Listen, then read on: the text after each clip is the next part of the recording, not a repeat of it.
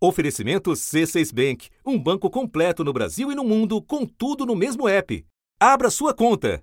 Falei com o presidente Biden o que eu já tinha falado ao presidente Macron, o que eu já tinha falado ao chanceler alemão Olaf Schutter, sobre a necessidade de se criar um grupo de países que não estão envolvidos diretamente ou indiretamente na guerra da Rússia contra a Ucrânia, para que a gente encontre possibilidade de fazer a paz.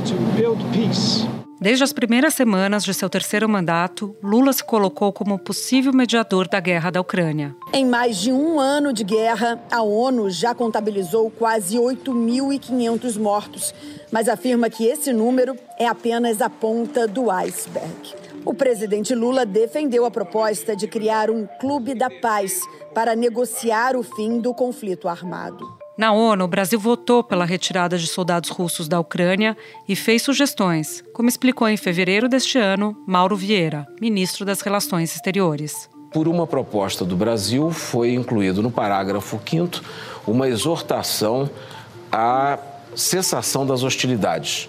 Com isso, abre-se um espaço para que haja o que o presidente Lula sugeriu tantas vezes, que é um grupo de países que falem com as duas partes que tenham participação no cenário internacional e que estejam dispostos a sentar e discutir alternativas de paz. Lula surpreendeu nos últimos dias ao atribuir a Kiev parte da culpa pelo conflito. Fala potencializada pela visita ao presidente brasileiro de uma das maiores autoridades russas. O chanceler russo Sergei Lavrov foi recebido pelo presidente Lula no Palácio da Alvorada. O presidente Putin não toma iniciativa de parar. President Putin doesn't take any initiative to stop the war. não toma iniciativa de parar. Zelensky from Ukraine doesn't take any initiative to stop. Os Estados Unidos terminam dando uma contribuição para a continuidade dessa guerra. A repercussão foi muito ruim. O contexto desse cenário geopolítico muito sensível consolida-se atualmente a percepção no Ocidente de que o Brasil não tem uma postura imparcial mas tende a estar mais alinhado à Rússia do que com o Ocidente. A Rússia, que é o país agressor, o país invasor. E a Ucrânia é o país invadido. Por que, que parece que o Brasil tem uma posição mais favorável à Rússia? Ele ainda critica os Estados Unidos e a Europa. Não cabe ao presidente brasileiro criticar a postura que os americanos e os europeus adotaram nesse conflito, ainda mais querendo ser o mediador de um possível cessar-fogo. Ele errou completamente porque ele criou uma crise diplomática. Hoje tem uma crise diplomática entre Brasil, Estados Unidos, Brasil e Europa. E o presidente brasileiro teve de dar um passo atrás. Ao mesmo tempo em que meu governo condena a violação da integridade territorial da Ucrânia, defendemos uma solução política negociada para o conflito. Da redação do G1, eu sou Júlia do Alibe e o assunto hoje é a ambição do Brasil como mediador da paz na Ucrânia as expectativas da diplomacia brasileira no cenário internacional e os erros e acertos nesse caminho. Neste episódio, eu converso com Marcos Azambuja, ex-embaixador do Brasil na França e na Argentina. Ele é conselheiro emérito do SEBRE, o Centro Brasileiro de Relações Internacionais. Quarta-feira, 19 de abril. Embaixador, nos últimos dias, o presidente Lula deu declarações que repercutiram muito mal sobre a guerra da Ucrânia. Ele falou que Estados Unidos e Europa prolongam a guerra, falou também que a decisão da guerra foi tomada por dois países numa falsa equivalência entre Rússia e Ucrânia, chegou a sugerir que a Ucrânia poderia conceder a Crimeia aos russos. Bom, depois da repercussão negativa, Lula condenou nesta terça-feira, de forma mais veemente, a violação territorial da Ucrânia. E eu queria saber como é que o senhor avalia, então, essas declarações de antes e a de agora. Eu não vou entrar no mérito das declarações do presidente. Cada pessoa, cada estadista, cada observador tem uma avaliação da guerra na Ucrânia, das responsabilidades primárias, secundárias, próximas, remotas. Isso é um assunto uh, de amplo debate.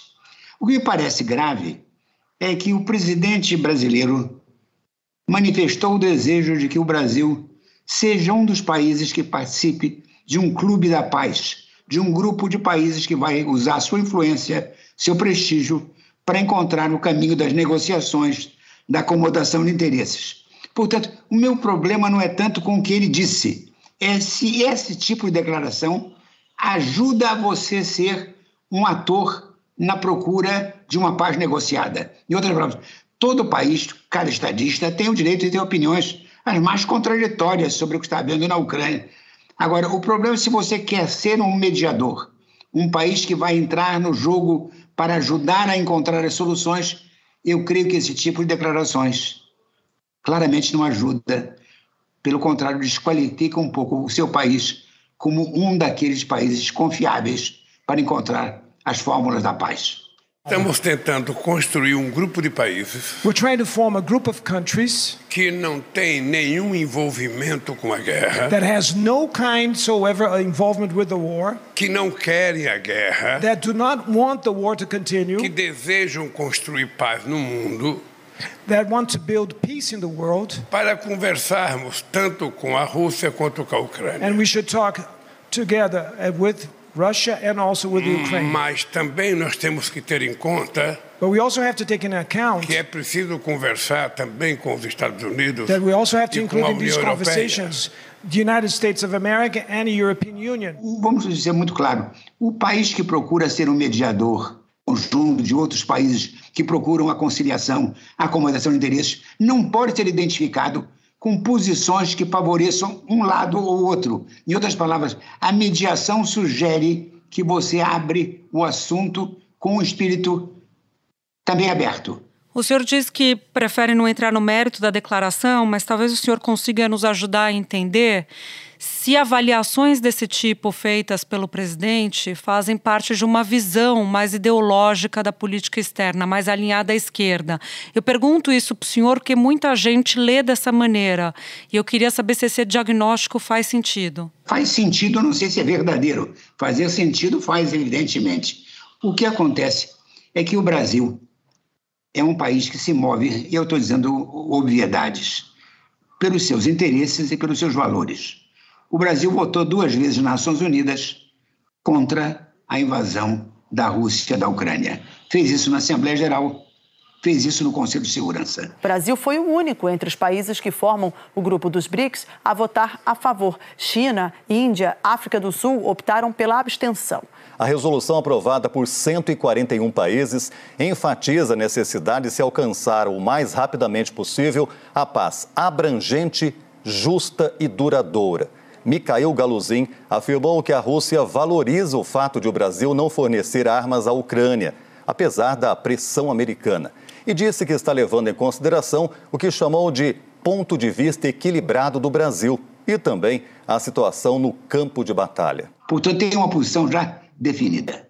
O Brasil, por outro lado, tem grandes dúvidas sobre a eficácia dessas múltiplas sanções, dessa mobilização contra a Rússia, dessa espécie de paixão que está sendo envolvido, porque parece que isso não contribui para o encontro de fórmulas de conciliação. O ministro brasileiro criticou as sanções econômicas impostas à Rússia e reiterou a decisão do Brasil, já manifestada na ONU, da necessidade de imediato cessar fogo.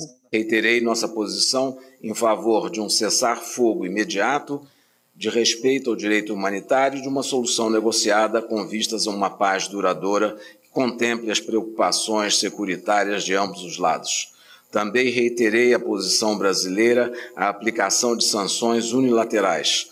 Tais medidas, além de não contarem com a aprovação do Conselho de Segurança das Nações Unidas, têm impactos negativos sobre as economias de todo o mundo, em especial em países em desenvolvimento, muitos dos quais ainda não se recuperaram plenamente da pandemia. Portanto, o Brasil tem uma posição. O Brasil foi o único país dos BRICS que votou contra o interesse russo nesse caso. De modo que a posição brasileira já está definida em dois votos, no Conselho de Segurança e na Assembleia Geral. O que está acontecendo agora é que eu não sei em, em que contexto o presidente falou o que falou. Agora, para quem quer ser um intermediário conciliador, um árbitro de conciliação, que procura encontrar as fórmulas que permitam a paz e o entendimento, esse tipo de declaração não ajuda a te qualificar para ser parte desse clube de que o presidente quer ser sócio fundador. Esse é o problema. Espera um pouquinho que eu já volto para continuar minha conversa com Marcos Azambuja. Com o C6 Bank, você está no topo da experiência que um banco pode te oferecer. Você tem tudo para sua vida financeira no mesmo app, no Brasil e no mundo todo.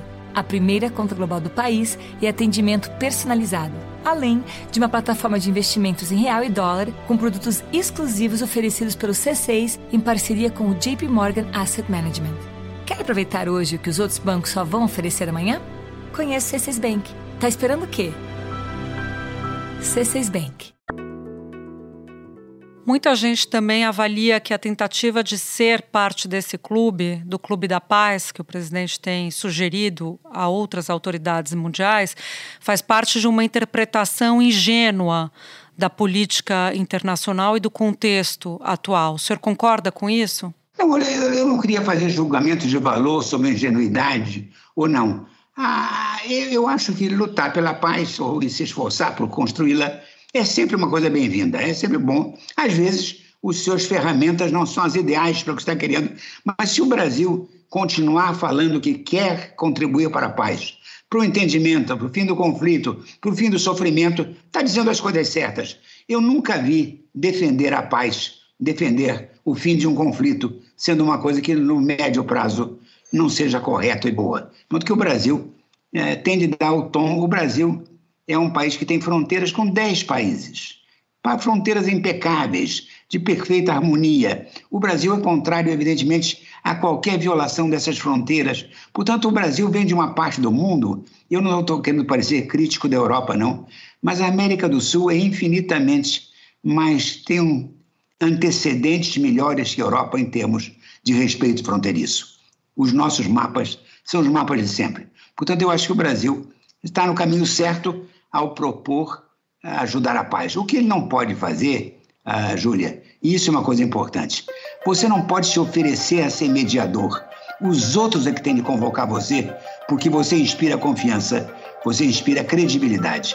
Portanto, não se trata de oferecer o Brasil, trata de que os outros vejam o Brasil como um país com aquelas condições para contribuir eficazmente para a construção de uma paz duradoura. Portanto, o Brasil não deve se voluntariar o Brasil deve ter um comportamento que crie credibilidade bastante para que os outros nos vejam como um instrumento necessário. As declarações do presidente levaram a uma manifestação formal do governo americano. Nessa semana também, John Kirby, que é porta-voz de segurança nacional da Casa Branca, classificou as declarações como reprodução da propaganda russa e chinesa e também dizendo que estavam, abre aspas, simplesmente equivocadas Fecha aspas. Na avaliação do senhor, essas declarações causam ruído na relação com os americanos? Não, não, não, não, não, não. É apenas uma turbulência. Você sabe que você, que como eu, viaja muito de avião, turbulência raramente derruba o avião.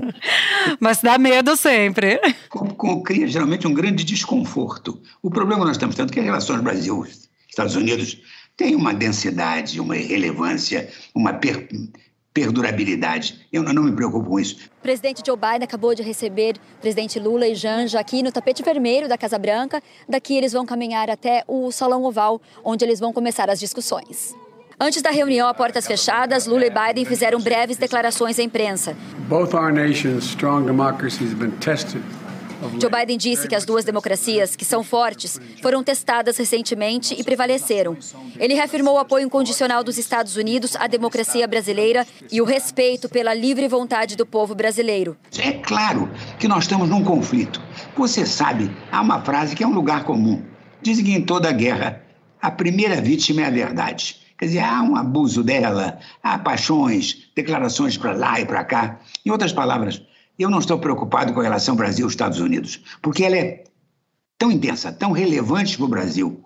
E agora o que o Brasil cada vez mais vislumbra é um mundo mais multipolar, em que não só os Estados Unidos preservarão a sua imensa influência, mas a China, a Índia, a Rússia, nós mesmos. Eu sou uma pessoa que acha que o mundo multipolar é melhor caminho para a paz que o mundo unipolar ou bipolar. Portanto, que eu fico pouco preocupado com as manifestações ocasionais que são de circunstância. O governo americano reagiu às declarações de Lula. O porta-voz do Conselho de Segurança Nacional da Casa Branca, John Kirby, declarou em Washington que o Brasil está repetindo a propaganda russa e chinesa sem olhar para os fatos. Os Estados Unidos voltaram a criticar as declarações de Lula durante a viagem à China. Em resposta à correspondente Raquel Krahenbu, a porta-voz da Casa Branca, Karine Jean-Pierre, disse que o Brasil está completamente errado em argumentar que os Estados Unidos estão encorajando a guerra e que o tom adotado por Lula não é de neutralidade.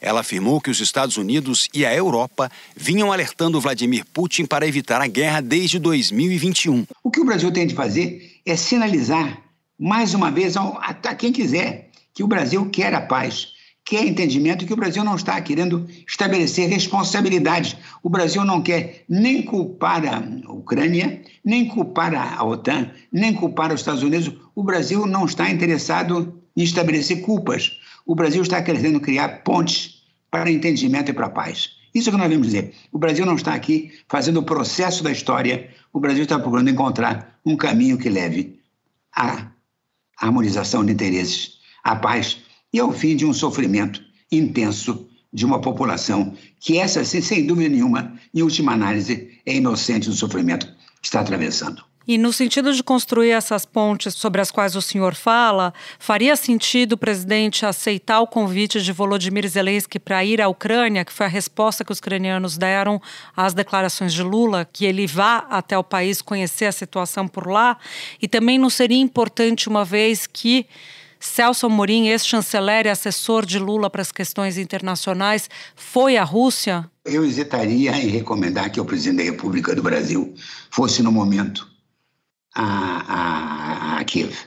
Eu creio que não seria, talvez, uma coisa construtiva e haveria riscos que eu acho podem exceder as vantagens. Porta-voz da diplomacia da Ucrânia, Oleg Nikolenko, afirmou o seguinte: olha só o que ele disse. A abordagem que coloca a vítima e o agressor na mesma escala e os países que ajudam a Ucrânia a se defender de agressões mortais são acusados de encorajar a guerra não corresponde à situação real.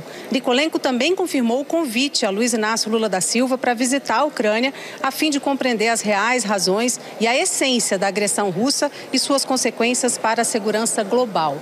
Em março, durante uma videoconferência, o presidente Lula já tinha sido convidado para fazer essa visita presencial. Foi um convite feito pelo próprio presidente Vladimir Zelensky. O que eu acho que o Brasil deve ter um perfil um pouquinho mais baixo. O Brasil deve procurar outros países. A expressão em inglês é muito boa, like-minded, de espírito afim, parecidos com a nossa vocação de paz, e buscar com eles as acomodações possíveis. Eu não creio que o Brasil devesse ser mais ativo do que já está sendo em matéria do conflito entre a Ucrânia a, e, e, a Rússia. Eu creio que o Brasil devia a, construir cada vez mais um discurso sereno, preciso, dizendo essencialmente o seguinte: o Brasil não está aqui para fazer o processo de responsabilizações históricas sobre o que está acontecendo. O que o Brasil quer encontrar é um caminho para que isso pare, acabe e que a paz seja reconstruída. O Brasil não está fazendo aqui, eu creio, um processo da história próxima, recente. Cada lado tem argumentações extraordinárias. Você fala com ucranianos, eles veem a agressividade russa. Você fala com o russo, eles veem o cerco da OTAN. Em outras palavras, o Brasil não pode cair nas armadilhas de grupos que estão em contradição e em confronto. A visita de Lavrov foi combinada no mês passado. A reunião foi dividida em duas etapas. Na primeira, mais restrita, Sergei Lavrov e o ministro Mauro Vieira discutiram a guerra na Ucrânia. Na segunda, ampliada, participaram assessores das áreas de política e economia para discutir a relação bilateral. Sergei Lavrov deu uma única declaração em russo, chamou os brasileiros de amigos e disse que os países têm visões similares do que acontece no leste europeu. O ministro russo falou ainda que apoia a candidatura do Brasil à vaga permanente no Conselho de Segurança da ONU.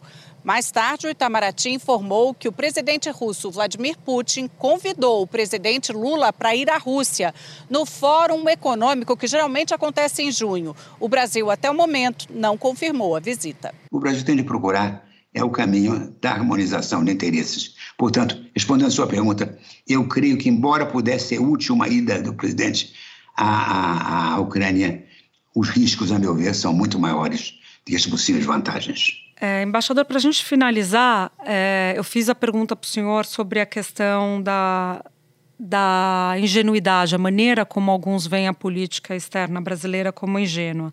Mas o ponto que eu queria chegar com o senhor para a gente finalizar é o seguinte: o Brasil é hoje um ator com capacidade de influenciar a geopolítica internacional maior do que era até o ano passado, concluindo sob Lula o país é mais influente do que era sob Bolsonaro e por quê? A resposta é enfaticamente sim. Você nota que o tráfego internacional em direção a Brasília mudou completamente. Brasília volta a ser um polo de visitas. O Brasil foi recebido, o Brasil, ah, em Pequim e Beijing, de uma maneira extraordinária. Nós adiamos uma viagem por razões de saúde, a China reprogramou em dias seguintes. O presidente Lula foi recebido com pompa pelo presidente chinês Xi Jinping. Sorrisos dos dois lados acompanharam os apertos de mãos. E a passagem da tropa em revista. No encontro, Xi Jinping disse estar feliz de ver Lula recuperado da pneumonia e se referiu a ele como um amigo de longa data. O líder chinês afirmou que a relação com o Brasil é uma prioridade de seu governo.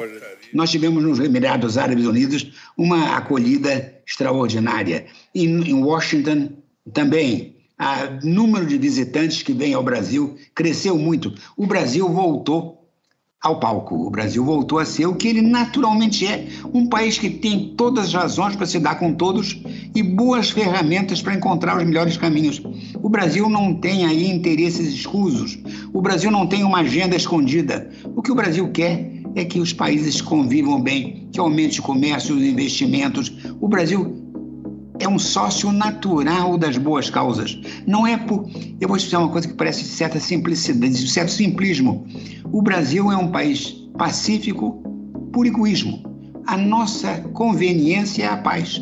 O nosso interesse é um mundo em que se possa vender, comprar, viajar. Nós somos sócios naturais da prosperidade.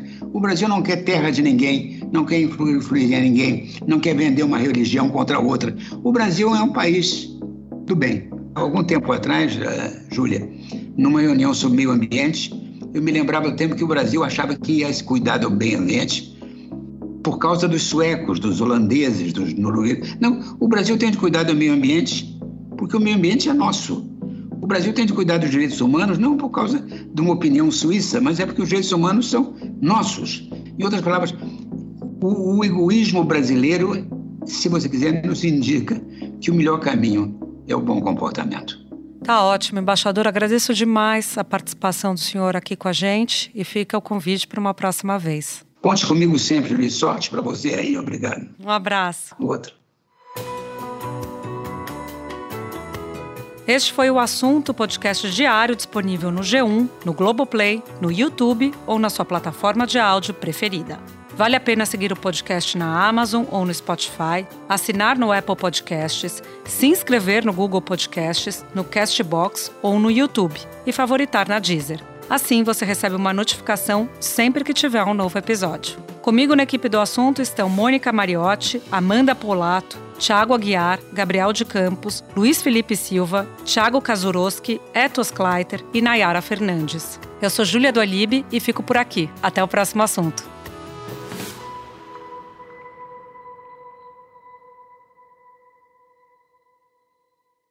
Você no topo da experiência financeira que um banco pode oferecer.